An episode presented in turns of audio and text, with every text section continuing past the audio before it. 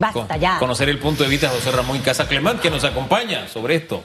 Y entonces después entramos en el espeso, lo espeso del chicheme, lo importante. Buen día, ¿cómo está? Buenos días, Hugo. Buenos días, Susan. Y buenos días a todos los televidentes que radio escucha que nos sintonizan en la mañana de hoy. Y el hombre está con su código QR, ¿eh? su sonrisa. Qué bueno. Él tiene diente. Tiene diente. Es que aunque no tengamos diente, hay que reírse, hombre. Decía mi, abuela, no hay tiempo. Bueno, acá. Así es, relajarse. Claro que sí. Comencemos con el tema de la escena ayer en SPA para entrar en lo importante realmente, eh, don José. Mira, lamentable, pero honestamente no me impresiona.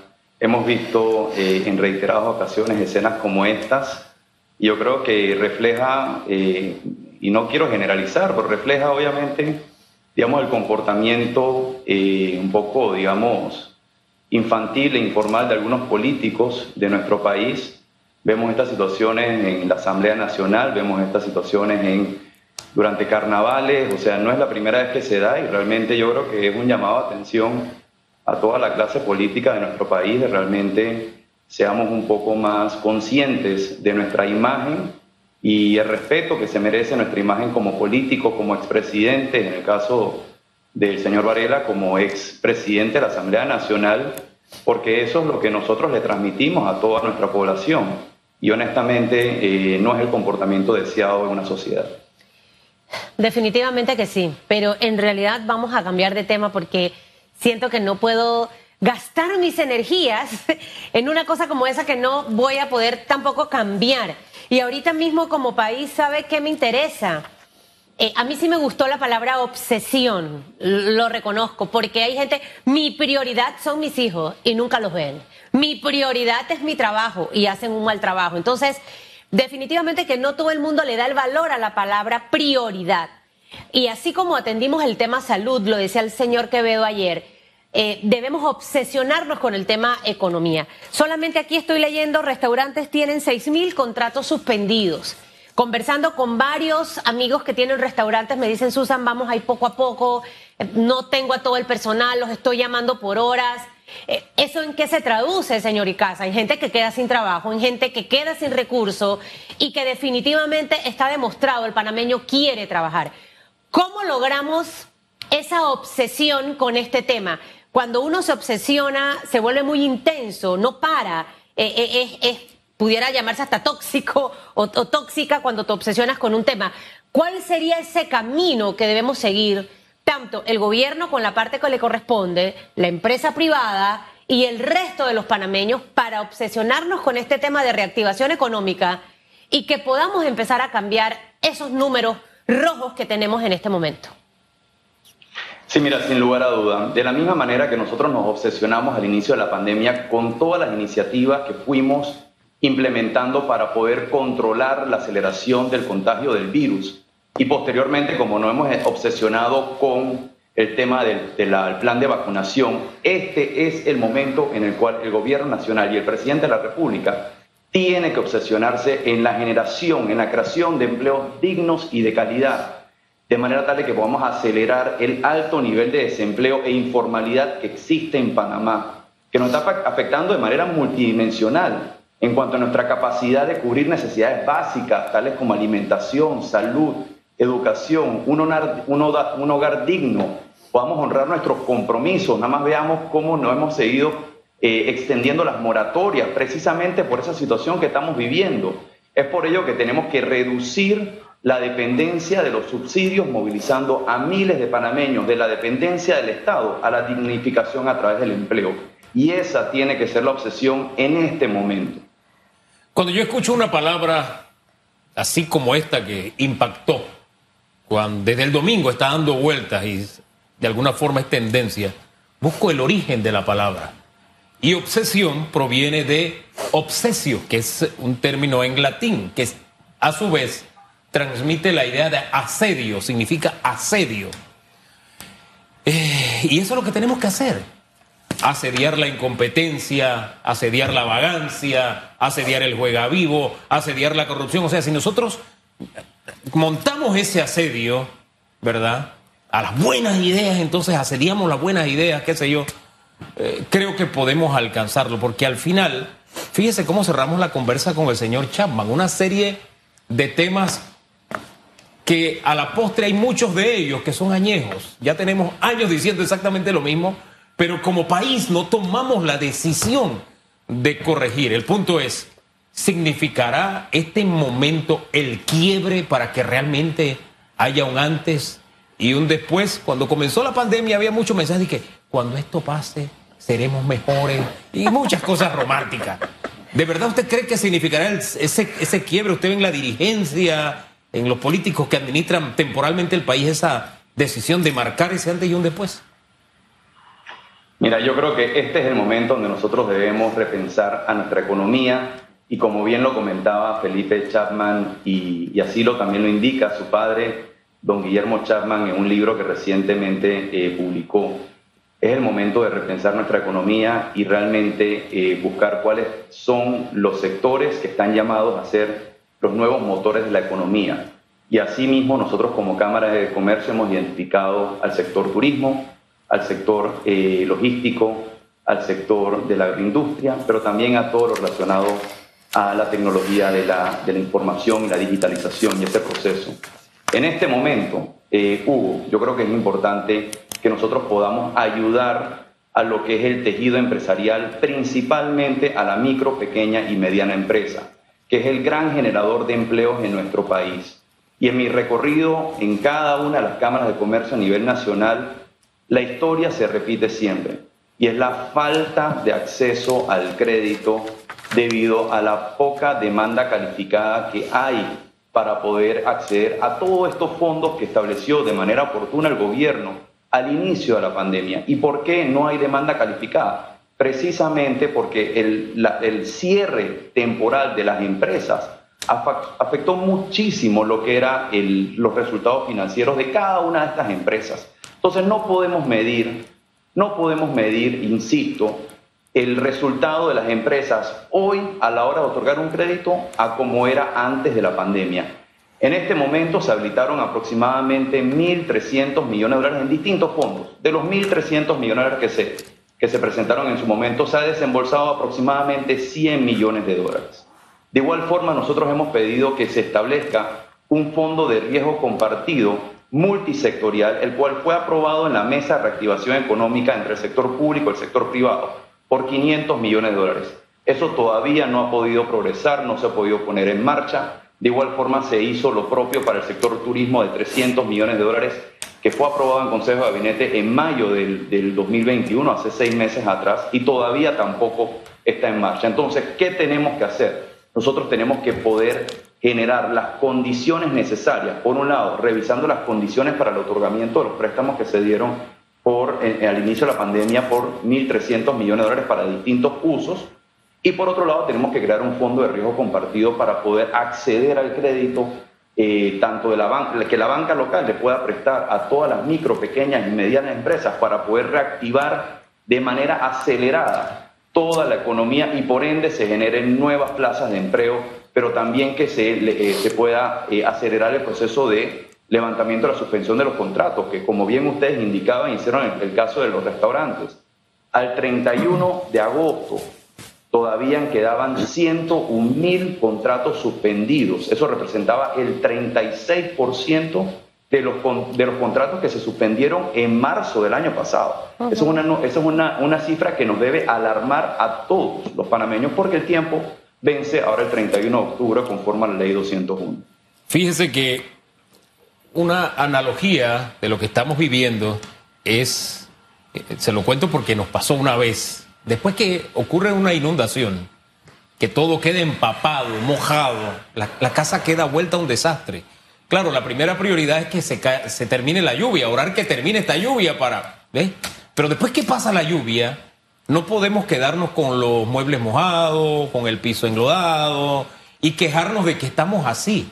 Hay que hacer algo, hay que sacar los muebles al patio, a que se sequen, hay que barrer la casa, hay que ponerse en acción. Por eso le decía si usted ve la actitud de nuestros gobernantes en este momento de ese quiebre y también si existe en nosotros los panameños, y se lo digo por una razón muy sencilla. Mire, el mantenimiento de las glorietas de la Panamericana, por ponerle un ejemplo, yo creo que eso refleja un poco lo que hemos vivido. tenemos una selva a lo largo de la carretera interamericana. Ese es un trabajo de los municipios. Usted habla con los alcaldes, dice, no, hombre, yo estoy ayudando a mi gente. ¿Cómo lo está ayudando? Dándole bolsa de comida, teniendo un montón de gente ahí empleada que no necesariamente tiene una función. Cuando si usted los manda a muchos de ellos que están hombres llenos de vida a limpiar las glorietas, tenemos una ciudad más, ciudades más lindas a lo largo de la Interamericana. Hay que comprar combustible, hay que comprar, eh, qué sé yo, por lo menos guira o por lo menos machete. Pero en fin, ya tiene usted que llevar el lonche, ya, ya hay que comprarle el chinito y se comienza a mover la economía. Pero siento que hay como un pensamiento los anquilosado de quejarse, ay, es que la, sí, tenemos un problema, ahí tenemos, y que vengan y nos solucionen. Oiga, hay un quiebre, tenemos que comenzar a hacer algo. Por eso me gustó el término obsesión. Hay que sacar los muebles que se sequen, hay que limpiar la casa, hay que manguerearla, hay que sacarlo. Tenemos que ponernos a trabajar y a producir, si no seguimos con la casa hecha un desastre. Sí, mira, sin lugar a duda, Hugo, y yo por eso eh, me gusta utilizar la expresión de movilizar a la gente de una situación eh, producto de la pandemia de subsidios a través del Plan Panamá Solidario, el cual fue muy noble, muy positivo, pero ahora destinar esos recursos a lo que es la facilitación y la creación de empleos. La empresa privada es la que históricamente ha sacado al país de todas las crisis económicas que hemos tenido. ¿Qué necesita en este momento la empresa privada? Estimular el consumo. ¿Cómo nosotros estimulamos el consumo? A través de la generación de empleo, poder crear empleos para que tengan una remuneración digna y puedan ellos hacer frente a todos sus compromisos. Eso va a reactivar la rueda, pero para poder reactivar la rueda se, requita en este, se, se requiere en este momento efectivo, cash, chen chen. Si nosotros no podemos poner plata en la calle, que la tienen los bancos, pero los bancos dicen, yo no puedo en este momento prestar porque simplemente las condiciones de crédito para poder calificar esos créditos no me lo permiten. Entonces, si nosotros no podemos destrancar el crédito, y eso es el único apoyo que nosotros le estamos pidiendo al gobierno nacional, que revise obviamente, por un lado, eh, las condiciones de crédito de estos, eh, digamos, planes de apoyo que nuevamente de manera oportuna lo hicieron, pero ahora hay que ponerlo en práctica y tienen que ellos darse cuenta de que esos 1.300 millones de dólares, y te puedo hacer la descripción, pero por cuestión de tiempo no lo voy a hacer, solamente se han desembolsado 100 millones. Alguien debe estarse preguntando, oye señores, ¿por qué solamente están desembolsados 100 millones si la situación en la calle no, o sea, no, no, no va de, de la mano con la situación en la calle? Y por otro lado, ¿por qué no ponemos en marcha de manera inmediata programas de riesgo compartido para poder entonces habilitar ese crédito, soltar la plata y entonces se cree obviamente esta rueda? Nosotros no estamos pidiendo que el gobierno nos saque del problema, por supuesto que no. Claro está que el gobierno tiene que hacer su parte con otras iniciativas puntuales que le hemos dicho. Por ejemplo, y creo que el, economista Felipe Chama lo apuntó de una manera muy correcta, no es lo mismo una mega obra que genera un impacto a mediano y largo plazo y que tiene obviamente, digamos, una mayor inversión en capital de productos a obras de menor cuantía de mantenimiento, rehabilitación que se pueden generar de manera muy corto plazo que habilita o contrata una mayor cantidad de mano de obra, pero también permea en toda la economía local, en las abarroterías, en las ferreterías, en los comercios. Eso es lo que tenemos que nosotros apuntalar. Así que definitivamente que tenemos que cambiar un poco la forma como estamos nosotros enfocando lo que es la reactivación económica. Ahora, ha mencionado muchas cosas importantes. A mí me gusta ayudar al gobierno, me encanta. Es más, este tema de los financiamientos yo lo he agarrado de bandera desde que empezó el tema de la pandemia. Yo misma traté de hacer el préstamo y dije, no, hombre, esto es una locura. O sea, era una cantidad de cosas que yo misma le dije al señor Cubías de la Caja de Ahorro, me quedo en stand-by. Yo resuelvo. Pude hacerlo, pero hay otras personas que no han podido. Y lo más triste, señor Icaza, es que a veces cuando uno le toca este tema a las voces del gobierno, no, pero es que estamos entregando porque es que el capital semilla, porque hicimos. Eso no es, o sea, es como cuando te quieren enredar y marear con una cosa que está bien que la estén haciendo, pero eso no es lo que va a resolver el problema. Y creo que en este momento, con mucha humildad, yo le pediría, escuchen lo que vamos en este momento a plantear, principalmente usted, señor Icaza, porque es empresario y es un exitoso empresario. ¿Cómo logramos diseñar ese plan? Y yo le voy a poner el Obsession eh, Economy Panama, una cosa así. Vamos con los nombres ingleses como que nos, nos, nos llenan de adrenalina. Entonces, ese plan hacia dónde debe ir. Uno, eh, flexibilización bancaria hacia qué vía, entendiendo también el papel de los bancos, porque tengo que ponerme en su lugar. Una empresa que no ha tenido liquidez por más de un año y que está endeudada, wow, yo le, le, le voy a prestar como yo tengo garantizado que me lo va a pagar, porque ahí está esa otra parte de los bancos. ¿Cómo diseñar ese plan de flexibilización y en qué vía trabajar el tema de la generación de empleo? Ustedes entregaron más de 44 iniciativas, yo no sé de esas cuáles en este momento en realidad están avanzando, eh, porque si algo sabe hacer la empresa privada es generar empleo. Entonces vamos a ver si podemos copiar modelos exitosos de la empresa privada al sector público. Creo que en, en estos dos aspectos probablemente está parte de la solución. ¿Cómo hacerlo? Porque suena fácil los 1.200 millones que están en la bóveda echándose fresco, ¿no? Bueno, echándose fresco no, sino con mucho frío, em, guardaditos allí, pero ¿cómo lo ponemos en práctica? A ver si nos da algún, algunas ideas que puedan ser en esta mañana escuchadas y ejecutadas. Por supuesto, Susa, mira, en efecto, se presentaron 47 propuestas que después se subieron a 53 y de las cuales fueron aprobadas 41, o consensuadas, mejor dicho, 41. Pero pensar en 41 iniciativas realmente puede generar un poco de desenfoque y yo soy una persona que me obsesiono con las cosas y trato de coger de una a máximo tres iniciativas de muy alto impacto a corto plazo que son las que me van a sacar en un momento dado de la situación en la que estoy eh, sumergido en este momento.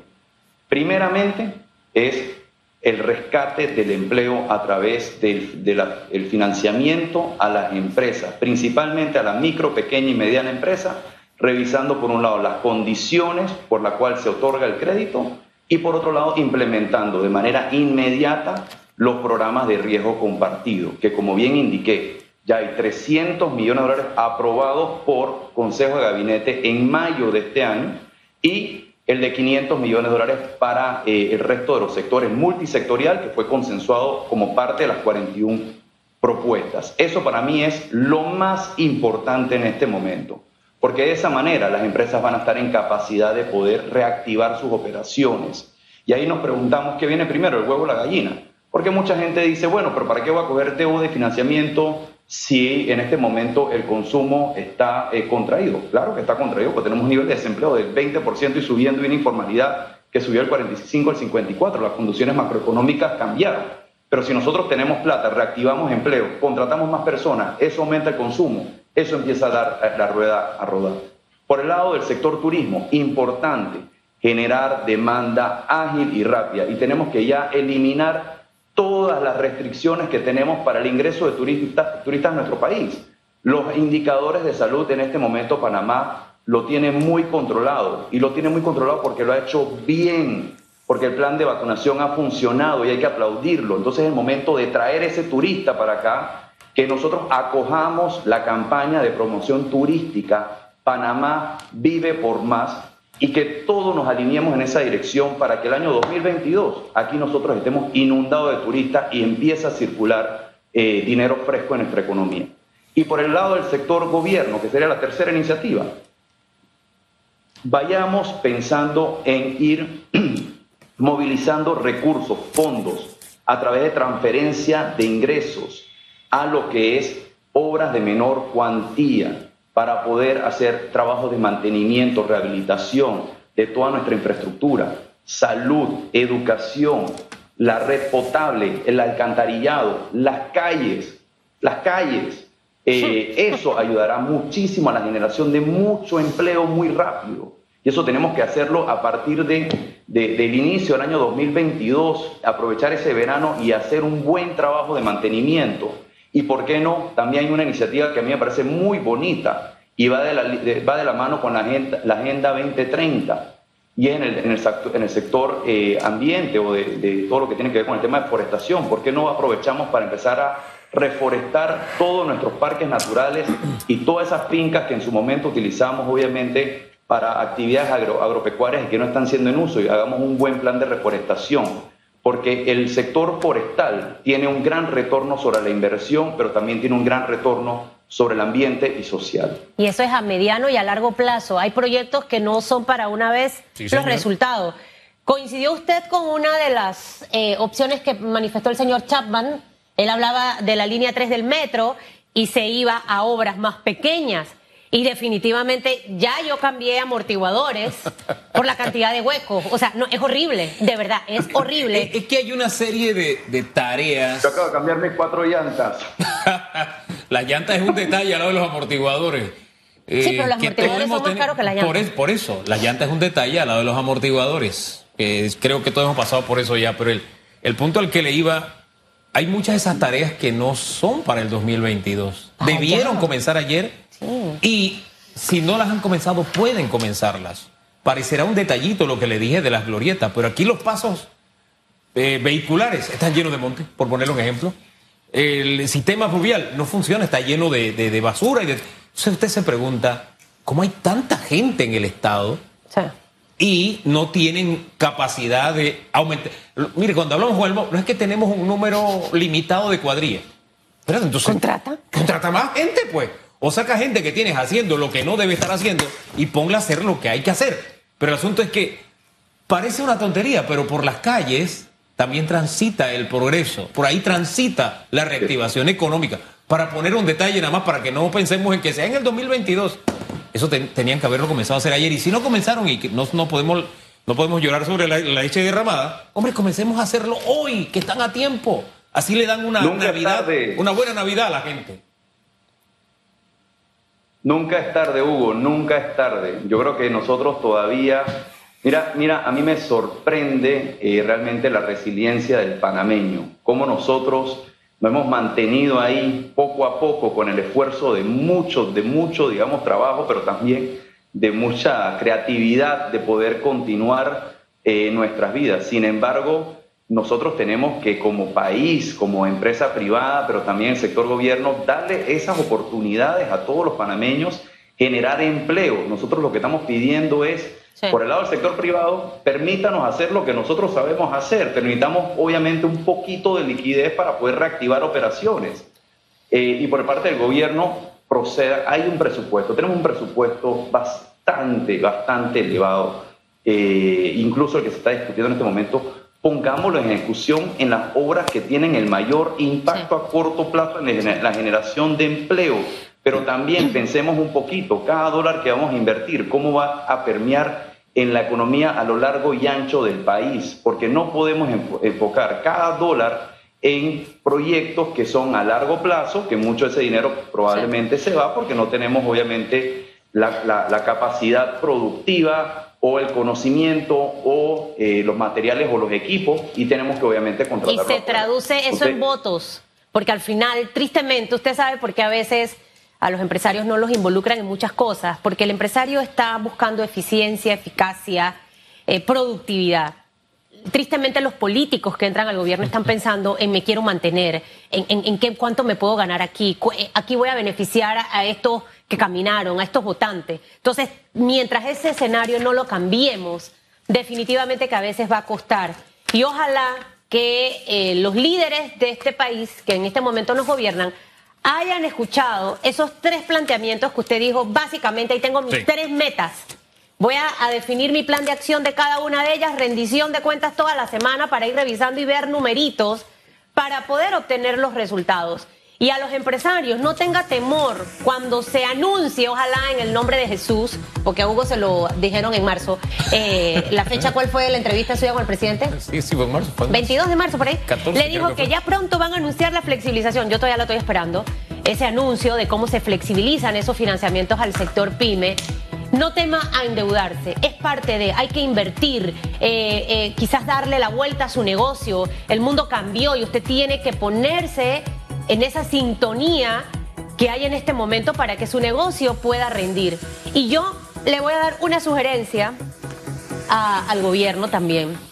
Usted sabe que yo soy una empresa chiquita, pero una gran empresaria, ya me la aprendí la frase, ¿no?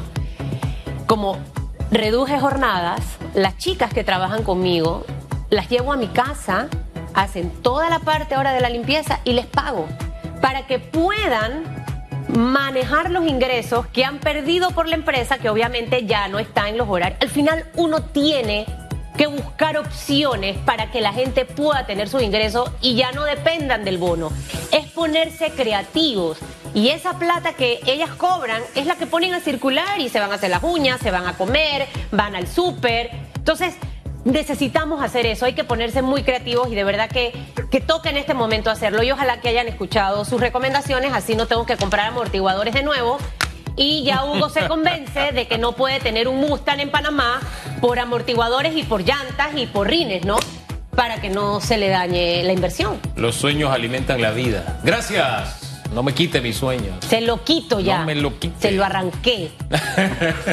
que tenga buen Oye, día. muchas gracias por esta entrevista, como Hasta siempre, muy, muy rica y bueno, feliz día a todos. Gracias por todos los aportes. Gracias.